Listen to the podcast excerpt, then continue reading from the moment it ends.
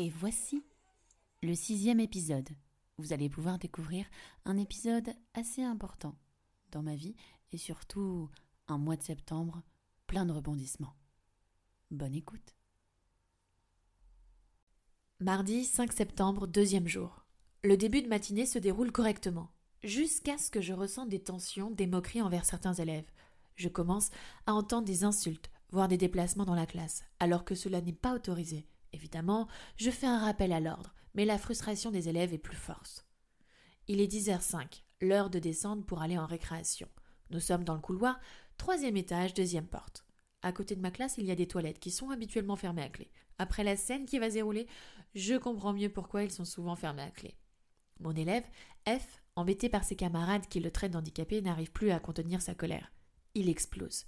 Il prend tout ce qu'il trouve sur son passage, entre autres un balai qui était dans les toilettes, et il frappe ses camarades et les insulte. Face à cette violence soudaine, je n'ai su comment réagir. Il fallait que je mette rapidement mes élèves et F en sécurité.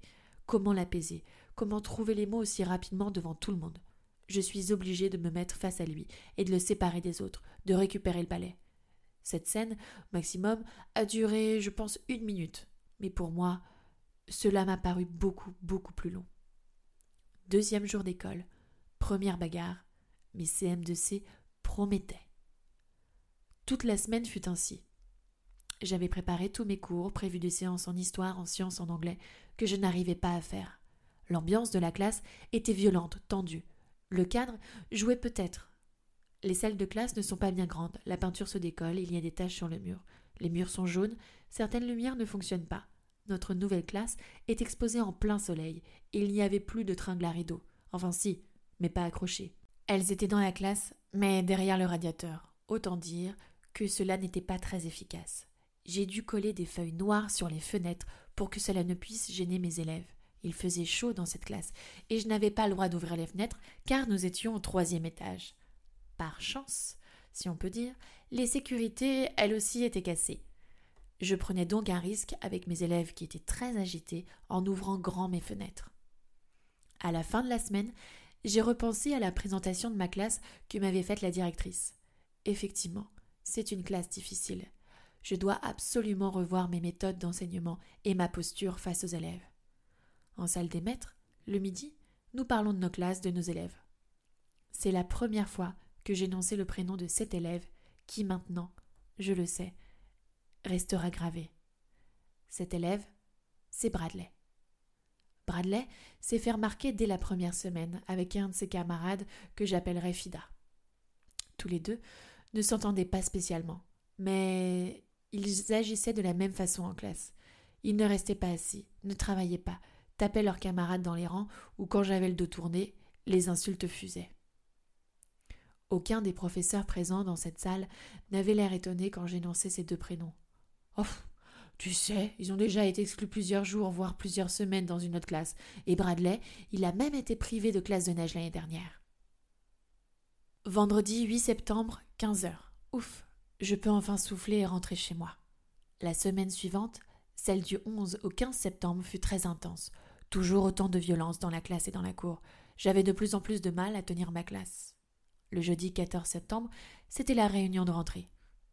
Un exercice toujours difficile, mais qui s'est bien passé. Enfin, la moitié des parents étaient présents. Cette semaine m'a permis de me rendre compte de plusieurs choses. Tout d'abord, les élèves perçoivent l'école comme un lieu de restriction et non comme un lieu où ils ont des droits et des devoirs. Lorsque l'on décide d'écrire ensemble les règles de la classe, les élèves m'énoncent tout ce qui est interdit, jamais ce qui est autorisé. Ensuite, ils ont aussi un regard négatif sur eux ils n'arrivent pas à trouver des qualités chez eux, contrairement aux défauts. Il fallait que je change leur propre regard sur eux. Vendredi 14 septembre. Je quitte enfin cette école. Je suis fatiguée, mais contente, car je vais à un mariage avec mon copain à 1h30 de Paris. Cela va me faire du bien de souffler. Cela fait trois ans et demi que je suis avec lui et deux ans que nous vivons ensemble. Nous avions le projet de nous agrandir. Malheureusement, ce week-end s'est très mal déroulé.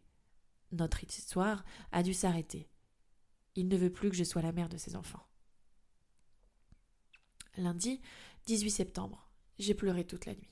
Mais je dois aller à l'école, ne pas me laisser abattre. Je me sens faible, je suis faible.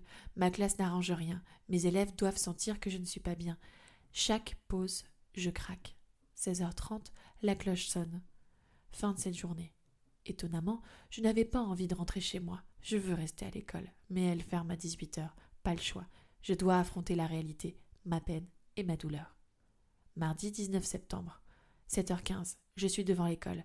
La gardienne n'ouvre qu'à partir de 7h30. J'attends.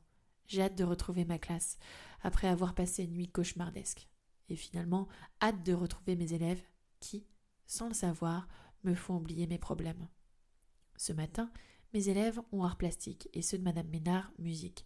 J'en profite. J'ai besoin de parler. Je vais dans sa classe. Je lui explique la situation. Elle m'écoute attentivement et me fait réagir. Marine, tu sais, tu sais que tu dois partir. Tu attends que quelqu'un te le dise, eh bien fais-le, pars. Ouais, elle avait raison. J'avais juste peur de repartir à zéro et d'affronter ce changement dans ma vie. Dans la même journée, je recevais la plus belle des nouvelles. Mon amie, Elena, venait d'accoucher d'une très belle petite fille, Nina, dont d'ailleurs je suis la marraine et j'en suis très fière. Cela remettait un peu de joie. Alors, je me suis sentie obligée de parler de ce passage de ma vie, car je pense que cela a eu un impact sur mon enseignement. Je n'arrivais plus à prendre sur moi. Les conditions de classe étaient aussi trop difficiles. Je n'arrivais pas à gérer ma vie et ma classe. Et cette sensibilité a peut-être augmenté mon attachement envers certains de mes élèves.